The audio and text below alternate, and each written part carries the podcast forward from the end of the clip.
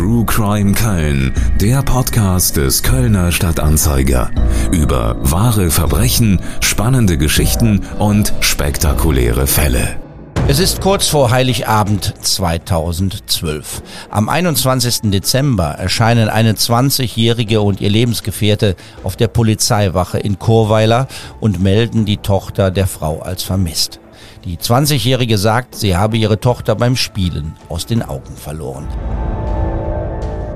Herzlich willkommen zur neuen Folge von True Crime Köln.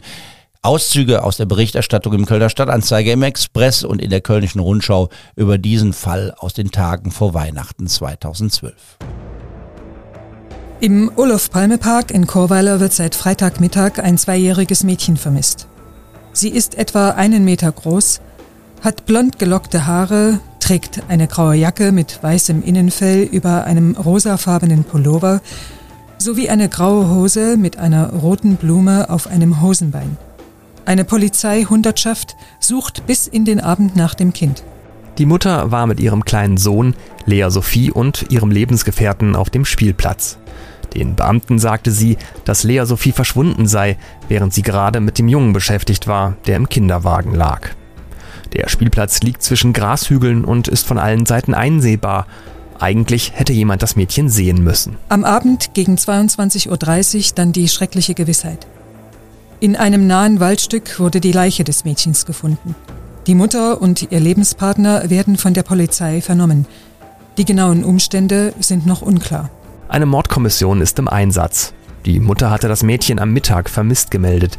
Es sei beim Spielen auf einem Spielplatz verschwunden. Mit einem Großaufgebot suchte die Polizei zunächst nach dem Mädchen hatte aber bereits nach kurzer Zeit Bedenken am Wahrheitsgehalt der Vermisstenmeldung. So kam es den Beamten merkwürdig vor, warum Eltern mit ihrem Kind bei Regen auf einen Spielplatz gehen.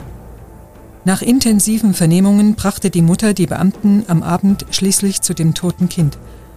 Es wurde auf einer Grünfläche am Fühlinger See im Matsch regelrecht entsorgt. Auf dem Pariser Platz in Chorweiler, einige hundert Meter entfernt von dem Haus, in dem die zweijährige Lea Sophie starb, haben sich am Samstag rund 200 Menschen in stillem Gedenken versammelt. Viele von ihnen hatten sich am Tag zuvor an der Suche nach dem Mädchen beteiligt, doch da war das Kind längst tot. Nach der Obduktion steht fest, Lea Sophie wurde ermordet. Der Mord an der zwei Jahre alten Lea Sophie hat Entsetzen und Fassungslosigkeit ausgelöst. Die Ermittler nahmen die Mutter und ihren Lebensgefährten fest. Gegen den 23-Jährigen wird wegen Mordes ermittelt. Wir schauen heute ganz tief in menschliche Abgründe. Ein vermisstes Kind, das tot aufgefunden wird, weil es nackt ist, liegt der Verdacht eines Sexualmordes nah. Und dann wird ganz schnell klar, das alles war der perfide Versuch, eine schlimme Tat zu vertuschen. Zu Gast im Studio ist mein Kollege Henrik Pusch, der für den Kölner Stadtanzeiger als Gerichtsreporter arbeitet. Er hat die juristische Aufarbeitung des Falls begleitet. Wir ändern die Namen der Täter, weil wir annehmen, dass sie ihre Strafe mittlerweile abgesessen haben. Das deutet an, dass am Ende des Falls ein nicht unumstrittenes Urteil stehen wird. Wir nennen die beiden in dieser Folge also Manuel R. und Alexandra S. Sie sind verantwortlich für diese schlimme Tat, die damals die ganze Stadt geschockt hat. Alexandra S. und Manuel R. wohnen in einem Mietshaus in Chorweiler zusammen mit der kleinen Lea Sophie. Es ist Dienstag, zwei Tage nach dem dritten Advent. Der Mann ist mit dem Kind seiner Partnerin allein zu Hause. Er hat sich widerwillig bereit erklärt, auf Lea Sophie aufzupassen. Die Mutter hat die Wohnung verlassen, ist zum Einkaufen ins City Center Chorweiler gegangen. Und was dann passiert, ist schwer erträglich, Henrik. Weil sich ein schreiendes Kind nicht beruhigen lässt, kommt es zu einem Ausbruch an unfassbarer Brutalität. Ja, Manuel, er liegt in der Badewanne und er hört ein lautes Quengeln und Weinen aus dem Kinderzimmer. Lea Sophie ist wach er will das Kind mit einer Trinkflasche beruhigen, so sagt er es später. Nimmt es auf den Arm, Lea Sophie sperrt sich, wirft die Trinkflasche auf den Boden, steigert sich in einen Schreikrampf hinein. Das ist eine Situation, wie es viele Eltern kennen. Ja, ein Kind, was sich nicht beruhigen lässt, aber dann ähm, geht schlimm weiter. Genau, denn dann schlägt die Stimmung von äh, Manuel R. um. Von Ungeduld in starke Gereiztheit. Er verlor die Nerven, heißt es später. Um Lea Sophie ruhig zu stellen, versetzt er dem Mädchen mindestens sechs kräftige Vorschläge ins Gesicht und gegen den Kopf. Durch zwei dieser Schläge kracht Lea Sophie im Kinderzimmer mit dem Gesicht auf den harten Laminatboden. An den Haaren reißt Manuel R. das Kind wieder hoch, schlägt weiter zu. Ja, er skalpiert das Kind regelrecht. Im Gerichts, äh, in der Gerichtssprache heißt es, die Kopfschwarte löst sich vom Schädel. Ja, Lea Sophie gibt keinen Mucks mehr und da verlässt Manuel R. das Zimmer, ohne sich weiter zu kümmern. Ausgedehnte Unterblutungen des Schädelknochens und der Augen, die Hirnhaut verletzt, die Zähne verschoben. Aber noch lebt Lea Sophie. Die Mutter kommt nach Hause. Ähm, wie reagiert sie? Hat sie ihren Freund nicht zur Rede gestellt? Ja, sie ist natürlich schockiert, als sie Lea Sophie ähm, in ihrem Kinderzimmer sieht. Ähm, das Kind erbricht aus äh, Mund und Nase. Die Mutter richtet das Kind auf. Äh, Lea Sophie zeigt keinerlei Körperspannung, fällt nach vorne wie eine Puppe, heißt es. Ja, sie fragt natürlich, was ist passiert? fragt sie ihren Freund. Und der zuckt einfach mit den Schultern und kann es nicht erklären. Und dann vergehen viele Minuten, bis die Mutter überhaupt wieder nach ihrer Tochter schaut. Lea Sophie ist hier wieder etwas ansprechbarer, vegetiert aber nur noch vor sich hin. Sie kann nicht essen, sie kann nicht laufen, sie kann nicht sitzen. Ja, und sie muss äh, starke Schmerzen haben. Ein Mediziner spricht später von Vernichtungskopfschmerzen, die das Kind wahrscheinlich gehabt hat. Es ist ähm, schwer auszuhalten, wenn du das erzählst. Aber was dann noch danach passiert, ist das, was viele Menschen noch viel mehr geschockt hat. Die Mutter kommt nach Hause, sie sieht ihr schwer verletztes Kind und tut nichts. Lea Sophie überlebt, äh, aber sie ist schwerst verletzt. Ähm, die Mutter kommt zurück, bereitet erstmal das Essen äh, zu, kümmert sich erstmal gar nicht um das Kind. Dann ruft sie nach Lea Sophie und bekommt keine Antwort. Sie betritt das Kinderzimmer und da liegt Lea Sophie auf der Wickelablage am Boden. Das linke Auge ist da bereits fast vollständig zugeschwollen. Das rechte Auge ist geöffnet, die Pupille bewegt sich schnell hin und her.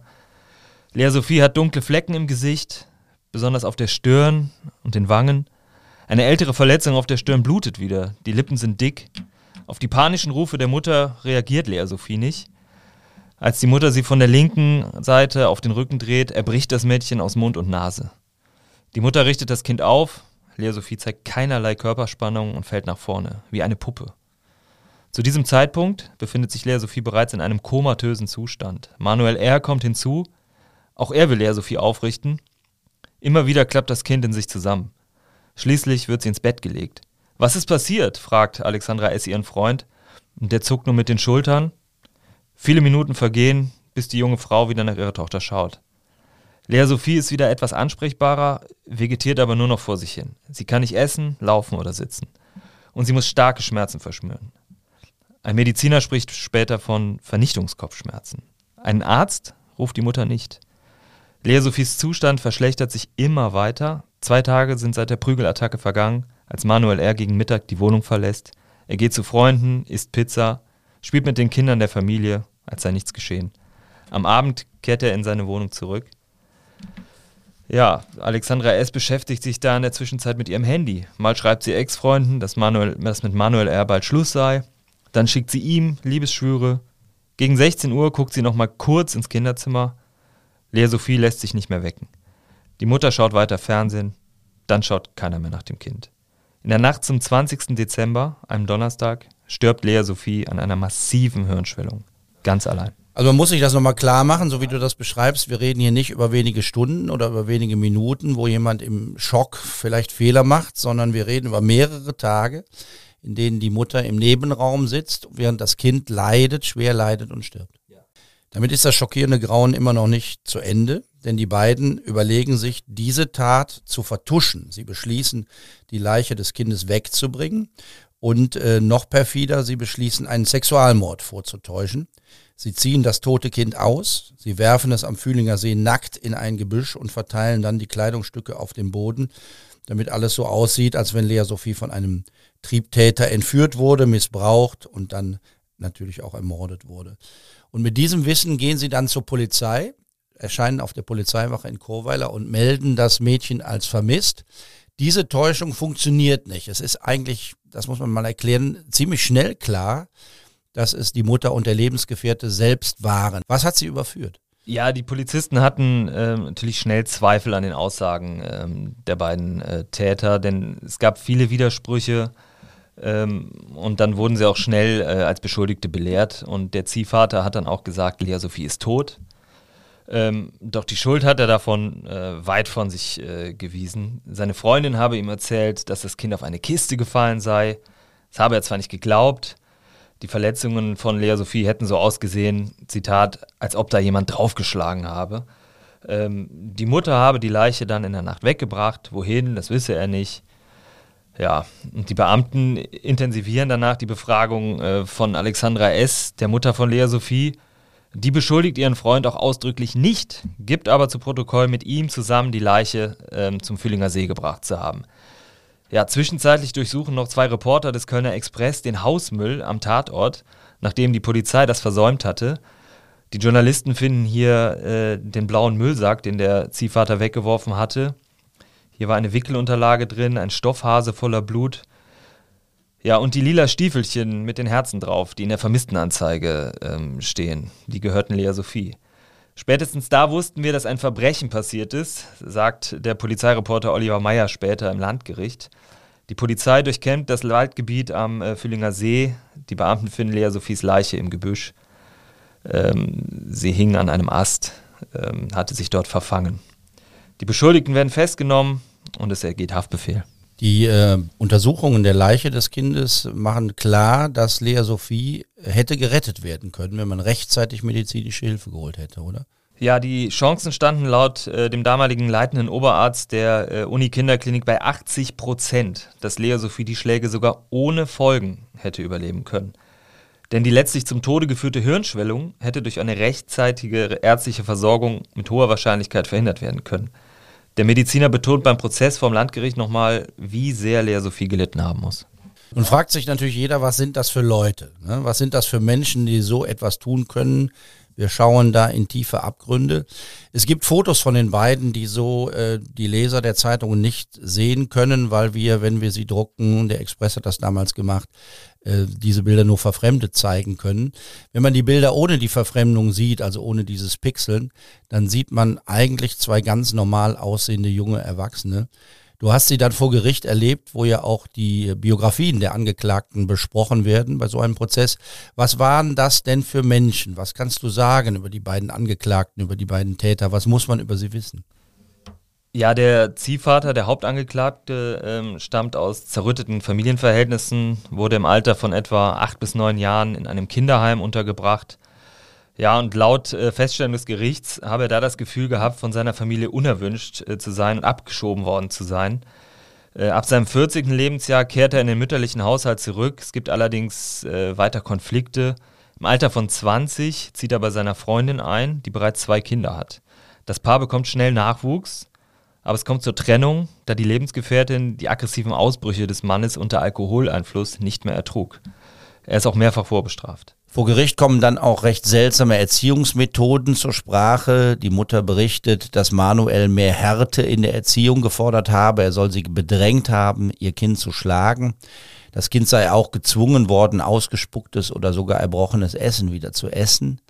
Die Mutter lässt das alles zu und auch als es zu der brutalen Tat kommt, hilft sie nicht. Sie sitzt im Nebenraum, während ihr Kind leidet und schließlich stirbt und macht dann mit, als es darum geht, einen Sexualmord vorzutäuschen. Was muss man über diese Frau wissen? Ja, die Kindheit von Alexandra S. ist laut Feststellung des Landgerichts geprägt durch einen gewalttätigen Vater und die Alkoholsucht ihrer Mutter. Sie besucht eine Förderschule, will Krankenpflegerin oder Friseurin werden. Mit 16 Jahren wird sie schwanger, entscheidet sich aufgrund der ablehnenden Haltung ihrer Mutter aber für eine Abtreibung, obwohl sie das Kind gerne behalten hätte. Sie bekommt danach psychische Probleme. Mit 17 Jahren wird sie erneut schwanger, woraufhin ihr neuer Freund die Beziehung beendet. Sie ist schwanger mit Lea Sophie, die im Dezember 2010 zur Welt kommt. Also es gibt einen Vater, einen leiblichen, dann kommt ein erster Ziehvater ins Spiel und dann kommt schließlich der Mann, der Lea Sophie umbringt. Jetzt, ähm, du bist oft im Gericht, deshalb frage ich das mal, wenn man das so, wenn man die Vorgeschichte der Täter hört, das sind ja oft dann Gutachter, die das erzählen und nicht die Betroffenen selbst. Ich nehme mal an, das war hier auch so. Das klingt dann oft so wie eine Entschuldigung für eine, für eine Tat. Wie, wie wirkt das auf dich? Sind Psychologen bemüht, ähm, nach mildernden Umständen zu suchen? Ja, natürlich ist das erste Argument, was vor Gericht dann gesagt wird, der, der schweren Kindheit. Und der Volksmund sagt, tut das natürlich ab und sagt, das ist, äh, das ist eine Schutzbehauptung. So ein Klischee, ne? Das ist ja. ein Klischee, ist eine Schutzbehauptung. Allerdings, ähm, das hat ja der Anwalt vor Gericht auch gesagt, ähm, ohne so eine Vorgeschichte wäre so eine Tat vielleicht gar nicht möglich, weil man weiß, wie man reagiert, wenn ein Kind quengelt. Man, man hat Mechanismen, die sowas verhindern, dass ein Kind nicht geschlagen wird, dass man aus dem Raum geht, dass man sich nicht provoziert fühlt von dem Kind. Und das hat hier alles, diese, diese Mechanismen, äh, die gibt es halt in diesem Fall nicht. Und möglicherweise eben auch, weil die Kinder das, äh, weil die, weil die Angeklagten das als Kinder auch anders erfahren haben. Was weiß man denn über das Verhältnis des Paares zueinander? Ja, die beiden haben sich erst im Sommer 2012 kennengelernt und sind sofort zusammengezogen. Ähm, natürlich ähnliche, äh, ähnlicher Background, ähm, hat dann irgendwie zusammengeschweißt, ähm, sind sofort dann in die, in die Wohnung von äh, Alexandra ähm, S. in, in Chorweiler gezogen. Ähm, ja, sie haben auf Matratzen im Wohnzimmer geschlafen, äh, nachdem im Schlafzimmer äh, der Schrank aufs Bett gekracht war, wahrscheinlich nach einem Gewaltausbruch von, von Manuel R. Ja, und im Kinderzimmer stehen zwei Bettchen, eins für Lea Sophie, eins für den Sohn von Manuel R. Und er findet halt, sein Sohn besucht ihn viel zu selten. Und äh, die Beziehung zu seinem Sohn, den er ja hat, beschreiben Zeugen als liebevoll. Generell sei er total kinderlieb. Das denkt auch Lea Sophies Mutter. Und sie wünscht sich, dass ihr Freund äh, da eine entscheidende Rolle in der Entziehung einnimmt. Ähm, ja, doch die Zuneigung, die, die Manuel R. seinem Sohn entgegenbringt, die hat der Lea Sophie eben nicht entgegengebracht. Das muss man vielleicht auch nochmal sagen, die Entscheidung, das Kind, das tote Kind wegzubringen, hat auch damit zu tun, dass sein Sohn sich zu Besuch angesagt hat. Ne? Also er erwartet im Grunde seinen Sohn und dann wird diese, diese Wohnung hergerichtet und die, die Leiche des Kindes entsorgt. Regelrecht. Genau, also für ihn war Lea Sophie von Anfang an Ballast und der wurde letztlich dann, äh, wenn man es so ausdrücken darf, entsorgt, ja. Nun stellt sich ja bei so einem schlimmen Fall immer auch die Frage, ob dann nicht eine aufmerksamere Umwelt oder Nachbarschaft oder auch die Polizei und das Jugendamt eine Eskalation verhindern können. Der Täter ist ja wegen Gewaltdelikten bekannt und noch schwerer fällt ins Gewicht, denke ich, dass es sogar einen schriftlichen Vermerk der Polizei über häusliche Gewalt gab. Drei Wochen vor der Tat hat ein Polizist einen Bericht geschrieben und dieser sollte ans Jugendamt der Stadt Köln gehen, damit dieses aktiv wird. Aber der Brief kam nie an. Was ist da passiert?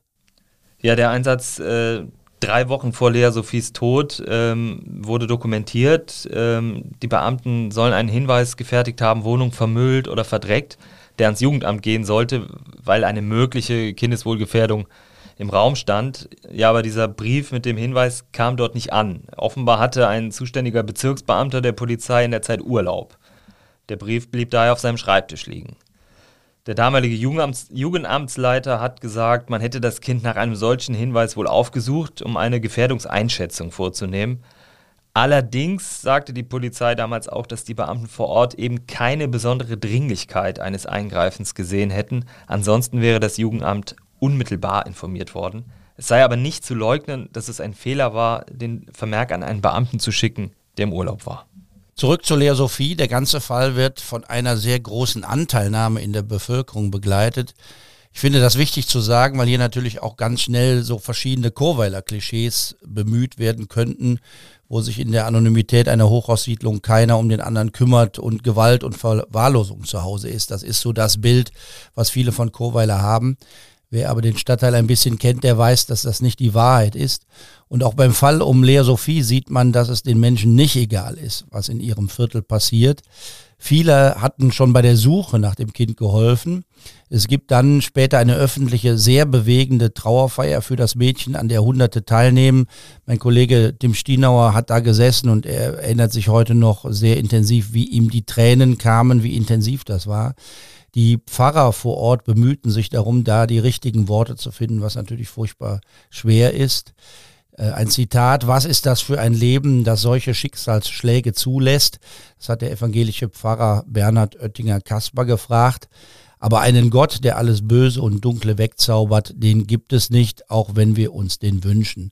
Und sein Kollege, der katholische Dechant Stefan Weißkopf, sagt, was viele damals im Saal denken, wir fühlen uns plötzlich alle so, als hätten wir Lea Sophie persönlich gekannt.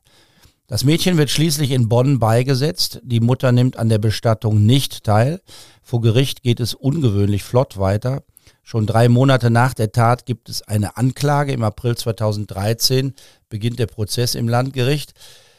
Du warst dabei. Was war das für eine Stimmung im Gerichtssaal, als es losging damals? Ja, es herrschte auf jeden Fall großer Andrang in dem Gerichtssaal 210, wo für gewöhnlich die Schwurgerichtsverfahren stattfinden. Die Zuschauerreihen waren bis auf den letzten Platz gefüllt. Und ja, viele Nachbarn aus Chorweiler waren gekommen, aber auch Menschen aus ganz Köln, die Anteil am Schicksal von Lea Sophie genommen haben. Ja, und ein Raunen ging durch den Saal, als der Hauptangeklagte von Wachtmeistern vorgeführt wurde. Er trug einen weißen Kapuzenpulli, die Kapuze hat er weit über den Kopf gezogen, um sein Gesicht weitgehend zu verbergen, und zwar vor den anwesenden Pressefotografen und Kameraleuten, denn das Medieninteresse war natürlich sehr, sehr hoch. Die Angeklagten sind geständig, da gibt es nichts ähm, zu leugnen. Aber es gibt bei beiden den Versuch, das Gericht milde zu stimmen, kann man sagen. Das macht man, indem man Reue zeigt. Und äh, der Täter versucht, seinen brutalen Ausbruch nicht ganz so brutal aussehen zu lassen, wird aber dann von einem Rechtsmediziner eigentlich widerlegt. Wie hast du das Verhalten der Angeklagten beobachtet da vor Gericht? Ja, dass Lea Sophie stirbt, das habe er nicht gewollt lässt der Täter im Prozess über seinen Verteidiger Sebastian Schölzel mitteilen. Sie hatte erst nur blaue Flecke, ließ der Angeklagte erklären. Er habe gedacht, die Schlagverletzungen seien nur oberflächlich, was natürlich völliger Quatsch ist, wenn man ähm, die Auswertung der, der Gerichtsmedizin sich anschaut. Es war auch eine Schutzbehauptung, die Manuel R. später im Prozess revidiert hat und plötzlich war die Rede davon, er habe den Tod des Kindes billigend in Kauf genommen. Und was waren es, wie hast du sie als, als Menschen erlebt? Wie sind die beiden miteinander umgegangen? Ähm, haben die das sehr ernst genommen? Waren die anwesend, abwesend? Wie hast du das erlebt? Also sie waren natürlich sehr angespannt. Ähm, so wie ich das in Erinnerung habe, haben sie sich auch nie versucht, äh, sich keines Blickes zu würdigen, ähm, weil da natürlich auch schon ähm, wahrscheinlich auch bei der Mutter vor allem der Denkprozess eingetreten hat, ähm, was da überhaupt passiert ist und welchen großen Anteil natürlich ihr Freund da, daran hatte. Der Anwalt des Angeklagten versucht seinen Mandanten nicht als Mörder dastehen zu lassen, sondern nur in Anführungsstrichen als Totschläger. Und dann kommt es zum Urteil. Manuel R. wird tatsächlich nur wegen Totschlags verurteilt und nicht wegen Mordes. Zwölf Jahre bekommt er. Die Mutter bekommt eine Jugendstrafe wegen Totschlags und Misshandlung durch Unterlassen. Sieben Jahre Gefängnis. Wie hast du das Urteil aufgenommen damals? War das zu milde? Ja, da denkt man natürlich im ersten Moment viel zu wenig, vor allem für den Haupttäter, denn immerhin hatte die Staatsanwältin lebenslänglich wegen Mordes beantragt. Die Richterin hat sich damals sehr viel Mühe gegeben und sehr viel Zeit genommen, um ihr Urteil zu begründen. Sie sprach sogar von der kochenden Volksseele, um dann zu erklären, dass sie keinen Hinweis für die Annahme eines Mordmerkmals gefunden habe. Das muss man, glaube ich, nochmal erklären. Was ist, ganz platt gefragt, der Unterschied zwischen Mord und Totschlag? Ja, für Mord müssen auch entsprechende Mordmerkmale vorliegen, ähm, etwa Heimtücke, Habgier, Befriedigung des Sexualtriebes, niedere Beweggründe. Und das soll hier alles nicht der Fall gewesen sein. Daher wurde auf Totschlag ähm, ausgeurteilt. Warum? Wie hat der Anwalt des Totschlägers argumentiert, damit aus ihm kein Mörder wurde? Ich konnte das Urteil nicht wirklich nachvollziehen ähm, und bin der Meinung, dass die Verteidigung hier einen Trick angewandt hat. Ähm, man gibt zu, den Tod des Mädchens schon bei der Misshandlung billigend in Kauf genommen zu haben und kann dann für alles, was danach passiert ist, nicht mehr belangt werden. Letztlich bestätigte der Bundesgerichtshof auch das Urteil, denn die Tathandlung für den Haupttäter, für den Ziehvater, war mit den todbringenden Schlägen abgeschlossen. Dass der Lea Sophie nicht mehr half, hier stand das Mordmerkmal auch der Verdeckung einer Straftat im Raum, konnte ihm damit nicht mehr angelastet werden. Das ist seltsam, versteht man nicht. Das versteht man nicht, aber man kann sagen, er hat einmal zur Tat angesetzt und ähm, die Vollendung der Tat ist, äh, hat zwar, ist erst einige Tage später eingetreten, aber indem er seine Tathandlung abgeschlossen hat, nämlich mit den Schlägen, war sein Totschlag vollendet. Obwohl er das billigend in Kauf genommen hat. Es bleibt schwer zu verstehen, für den juristischen Laien ist diese Argumentation kaum nachvollziehbar, finde ich. Das Gericht sagt auch, der Mann habe das Mädchen nicht aus Freude am Quälen getötet. Vielmehr sei eine Situation eskaliert, weil sich das Kind nicht beruhigen ließ. Es gibt noch ein paar weitere Aspekte, die die Strafe mildern. Manuel habe unter einer erheblichen Nervenbelastung gestanden, sagt die Richterin, weil es Streit mit Alexandra gab und er in Kürze wegen eines anderen Delikts eine Haftstrafe antreten musste. Außerdem habe er eine halbe Flasche Wodka getrunken. Auch bei der Mutter fällt das Urteil so aus, dass es nicht weniger als zu mild empfinden. Die Frau, die keinen Arzt rief und drei Tage im Nebenzimmer saß, während ihre Tochter starb, wird mit sieben Jahren Gefängnis bestraft. Die Richterin verweist auf die Persönlichkeitsstruktur der Angeklagten. Sie habe von Kind an gelernt, sich bei unerträglichen Situationen einfach in eine andere Welt zu begeben. Sie wird wegen Totschlags und Misshandlung durch Unterlassen verurteilt. Wie siehst du diesen Teil des Urteils? Ja, diesen Teil konnte ich schon eher nachvollziehen, zumal ja auch das mildere Jugendstrafrecht äh, gegriffen hat. Und man muss es auch mal klar sagen, die Angeklagte hat ihr Kind geliebt, ähm, war aber offenbar ihrem neuen Freund hörig. Da, da muss man sich einfach fragen, was muss in, meiner Mutter vor, in einer Mutter vorgehen, die ihr Kind so elendig sterben lässt? Der Anwalt hatte das ja mit dem sozialen Hintergrund erklärt. Es bleibt ein Abgrund, in den wir hier schauen, trotz aller Erklärungsversuche. Die Aufarbeitung äh, des schrecklichen Todes von Lea Sophie ist damit noch nicht zu Ende. Alle Beteiligten beantragen eine Revision. Der Staatsanwaltschaft sind die Urteile zu mild und den Anwälten der Angeklagten sind sie zu hoch. Aber der Bundesgerichtshof bestätigt das Kölner Urteil. Es gibt sogar ein ausdrückliches Lob für das Urteil. Es sei ausgewogen, alle Aspekte seien berücksichtigt worden. Damit ist dann das Kapitel zu Ende, aber es gibt ja noch zwei weitere Ermittlungsverfahren. Eins davon soll der Frage nach den Versäumnissen der Polizei nachgehen. Wir haben das bereits erwähnt, es gab einen Vermerk der Polizei über eine unaufgeräumte und nicht kindgerechte Wohnung, wie es da hieß. Und die Beamten waren zuvor von Nachbarn gerufen worden, die sich über den Lärm beschwert hatten. Und dieser Vermerk wurde nicht ans Kölner Jugendamt weitergeleitet, sodass dieses nicht aktiv wurde. Die Hintergründe bleiben unklar. Bei den internen Ermittlungen kommt nichts raus. Mitgeteilt wurde, dass man keinen Verantwortlichen finden konnte. Das Verfahren wurde eingestellt. Wir müssen uns mit dieser Aussage zufrieden geben, aber wir wollen doch noch einmal fragen, wie es denn in der Praxis laufen sollte, wie es laufen müsste und hören, welche Rolle staatliche und städtische Behörden in solchen Fällen haben.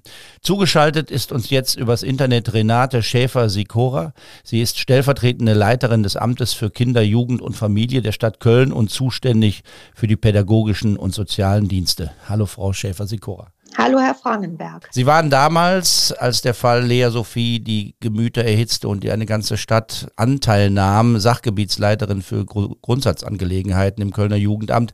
Wie erinnern Sie sich an den Fall? Ich kann mich erinnern, dass der Fall mir im Nachgang äh, bekannt geworden ist und ich den Auftrag bekommen habe, mir die Umstände zu diesem Fallverlauf anzuschauen und zu prüfen, inwieweit wir als Jugendamt aus diesem tragischen, wirklich sehr tragischen Fallverlauf lernen können. In dem Fall Lea Sophie ist ja eine Panne passiert, kann man sagen. Das hat die Polizei selber eingeräumt. Man kann darüber spekulieren, ob die Weiterleitung dieses Vermerks, um den es damals ging, an das Jugendamt dazu geführt hätte, die Eskalation zu verhindern, also auch den Tod zu verhindern. Das ist damals nicht wirklich zufriedenstellend geklärt worden. Wie läuft das denn jetzt heute ab? Oder was ist so ein Normalfall? Wie arbeiten die Behörden zusammen? Wie müssten sie zusammenarbeiten? Heute ist es so, dass wir ähm, als Jugendamt ähm, stetig daran arbeiten, unsere Vernetzung mit den Akteuren und Akteurinnen im Stadtbezirk stetig zu verbessern. Das heißt, wir stehen in einem sehr engen Austausch, auch mit der Polizei, aber auch mit der Staatsanwaltschaft. Also wenn es ähm, zu Einsätzen von häuslicher Gewalt kommt. Da wird die Polizei ja häufig gerufen, wenn ähm, Eltern, also erwachsene Personen in einem Haushalt sich gegenseitig Gewalt antun. Und die Polizei stellt dann fest, da sind Kinder in dieser Familie. Dann ist die Polizei verpflichtet, und das macht sie auch, das Jugendamt auf jeden Fall zu informieren, so dass wir dann auch tätig werden können. Über die Arbeit des Jugendamts spricht man ja in der Regel nur oder meistens nur, wenn etwas schiefgelaufen ist. Deshalb ist es wahrscheinlich wichtig, sich mal die Dimensionen des Problems vor Augen zu führen. Eltern, die mit der Erziehung und Begleitern von Kindern überfordert sind, das ist kein Einzelfall. Also ich kann Ihnen sagen, wir haben ja unseren äh, Kinderschutzdienst, den sogenannten Gefährdungsmeldung-Sofortdienst seit inzwischen über zehn Jahren, der rund um die Uhr erreichbar ist. Und rund um die Uhr, also auch an Wochenenden, Feiertagen etc., Meldungen mit Hinweisen auf Kindeswohlgefährdung entgegennimmt und diese auch unverzüglich prüft. Das ist im letzten Jahr äh, circa 4000 Mal der Fall gewesen. Also die Kollegen und Kolleginnen sind 4000 Mal angerufen, benachrichtigt worden und sind aufgrund dieser Meldungen tätig geworden. Nicht in jedem Fall hat tatsächlich eine Kindeswohlgefährdung vorgelegen, sondern es gab auch durchaus Fälle, wo sich das nicht bestätigt hat oder wo sich letztendlich einfach nur ein Hilfebedarf der Familie ergeben hat und wir dann insofern tätig geworden sind, als dass wir eine ambulante Hilfe für diese Familie dann auch eingerichtet haben. Tatsächlich ist es aber so gewesen, dass in circa 1600 Fällen Kinder auch zunächst mal in Obhut genommen wurden. Das heißt, dass sie praktisch in einem sicheren Setting untergebracht worden sind. Also erstmal aus der Familie herausgenommen wurden und dann an einem sicheren Ort untergebracht wurden, von wo aus man dann gemeinsam geschaut hat, ist eine Rückführung wieder möglich oder äh, muss das Kind dann tatsächlich auch längerfristig untergebracht werden? 1600 Fälle, das muss man sich nochmal klar machen, das sind vier bis fünf Fälle in Köln pro Tag. In 1600 Fällen ist die Lage so schlimm für das Kind, dass man es vor der eigenen Familie schützen muss, zumindest vorerst. Wie ist denn da die Tendenz? Wird das schlimmer? Steigen diese Zahlen an? Mm, also ich muss leider sagen, dass im, in der Corona-Zeit die Zahlen eher rückläufig waren. Das hat damit zu tun, dass die ähm, Kindertagesstätten und die Schulen zeitweise geschlossen waren. Also wir bekommen ganz häufig Mitteilungen eben über diese beiden Institutionen, die da sehr sensibel sind und denen natürlich auch sehr äh, schnell auffällt, wenn es einem Kind nicht gut geht oder es vielleicht auch blaue Flecken hat etc. In der Zeit, als diese beiden Institutionen geschlossen hatten, sind die Zahlen etwas rückläufig geworden. Jetzt langsam steigen sie wieder an.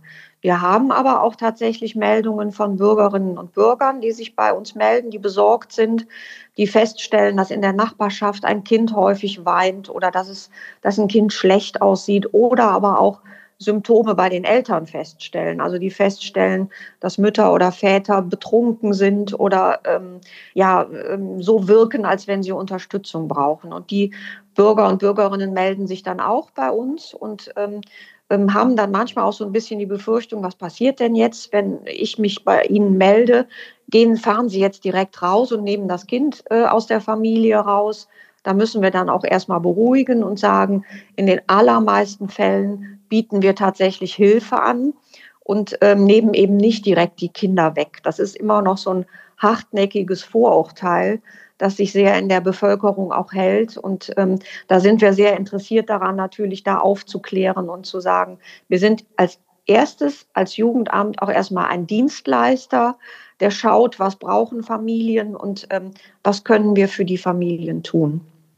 Sie haben das eben ambulante Hilfe genannt. Also da kommt ein, ein Helfer im Grunde oder ein Dienstleister in die Familie und berät und man guckt, was wird gebraucht, was ist nötig. Ähm, wie ist das denn so? In, äh, nehmen die Eltern diese Hilfe an oder erleben sie da auch Ablehnung? Wie ist die Erfahrung? Also es gibt ja auch durchaus Eltern, die sich von selber an uns wenden. Ne? Also es ist ja nicht nur so, dass ähm, wir informiert werden und von uns aus aktiv werden, sondern es gibt auch Hinweise, dass zum Beispiel Schulen zu Eltern sagen, gehen Sie doch mal zum Jugendamt und gucken Sie doch mal, ob die Ihnen weiterhelfen können. Und dann passiert das auch. Oder ähm, die Kita-Erzieherin steht gemeinsam mit der ähm, hilfsbedürftigen Mutter bei uns im Büro und äh, bittet da einfach um Unterstützung. Oder wir werden von der Schule gebeten, können Sie nicht mal zu uns kommen. Ähm, wir haben hier Eltern, die Hilfe benötigen oder ein Kind, das Hilfe benötigt. Können wir nicht mal ein gemeinsames Gespräch machen? Wir appellieren an die Freiwilligkeit, an die Kooperationsbereitschaft der Eltern. Stellen wir aber fest, dass es Hinweise auf eine Kindeswohlgefährdung gibt, dann müssen wir uns überlegen, wie wir weiter vorgehen. Und da kann es dann durchaus sein, wenn es eine akute Kindeswohlgefährdung ist, dass die Kinder in Obhut genommen werden oder aber dass über das Familiengericht, dass wir immer auch mit einschalten müssen. Also wir agieren ja als Jugendamt da nicht im rechtsfreien Raum, dass wir da immer schauen, ähm, was können wir gegebenenfalls dann auch gegen den Willen der Eltern initiieren. Sie haben eben schon so ein paar Merkmale genannt, die einen hellhörig machen sollten. Betrunkene Eltern, weinende Kinder. Gibt es andere Merkmale, wo Sie darauf hinweisen möchten, dass man da dann genauer hinguckt oder vielleicht sogar anruft, was, wann muss man empfindlich sein, wann muss man zum Hörer greifen? Ja, für äh, besorgte Nachbarn gilt einfach, wenn ich in der Nachbarwohnung ein Kind ganz häufig schreien höre. Und damit meine ich jetzt nicht den zahnenden Säugling, sondern wenn wirklich auch Kleinkinder Ganz häufig weinen und schreien und dann man möglicherweise noch ähm, auch schreiende Eltern dabei hört. Ähm, dann ist das schon auch ein Merkmal, dass da irgendwas nicht ganz rund läuft in dieser Familie ähm, oder ein, ein Hinweis darauf, dass möglicherweise die Eltern Unterstützung brauchen. Und es gibt ja dann auch immer die Möglichkeit, Eltern auch selber mal anzusprechen als Nachbarn. Natürlich nicht, wenn man jetzt die Befürchtung hat, sich selber in Gefahr zu begeben. Aber es gibt ja durchaus die Möglichkeit, auch mal eine Mutter anzusprechen. Ich höre Ihren Kleinen so oft weinen. Ähm, kann ich Ihnen vielleicht Hilfe anbieten oder brauchen Sie Hilfe oder wie auch immer? Und wenn dann ein ablehnendes Verhalten ähm, geschieht und man gar nicht weiterkommt, man sich aber trotzdem Sorgen macht als Nachbarn, hat man immer die Möglichkeit, das Jugendamt anzurufen und da um, ja, um Rat zu bitten. Ähm, aber gegebenenfalls auch das Jugendamt zu bitten, können Sie da nicht mal nachschauen. Herzlichen Dank, Renate Schäfer-Sikora, stellvertretende Leiterin des Kölner Amtes für Kinder, Jugend und Familie. Wir kommen nochmal zurück zur juristischen Aufarbeitung des Falls von Lea Sophie und zu dir, zu meinem Kollegen Henrik Busch im Studio. Denn es gab ja damals noch ein drittes Ermittlungsverfahren. Während der Urteilsverkündung gegen Manuel R. und Alexandra S. kam es zu einem recht dramatischen Zwischenfall vor Gericht, der auch nicht so alle Tage passiert. Ein Mann, der für Lea Sophie längere Zeit so etwas wie ein Ziehvater war, sprang über die meterhohe Zuschauerwand im Gerichtssaal und wollte sich regelrecht auf den Angeklagten stürzen. Er rief, dass er Manuel R. das Genick brechen wolle. Ja, kaum war das Urteil gesprochen, äh, das milde Urteil, wie wir jetzt wissen, sprang der frühere Freund der Angeklagten über die Absperrung, zerstörte dabei noch Teile des Mobiliars.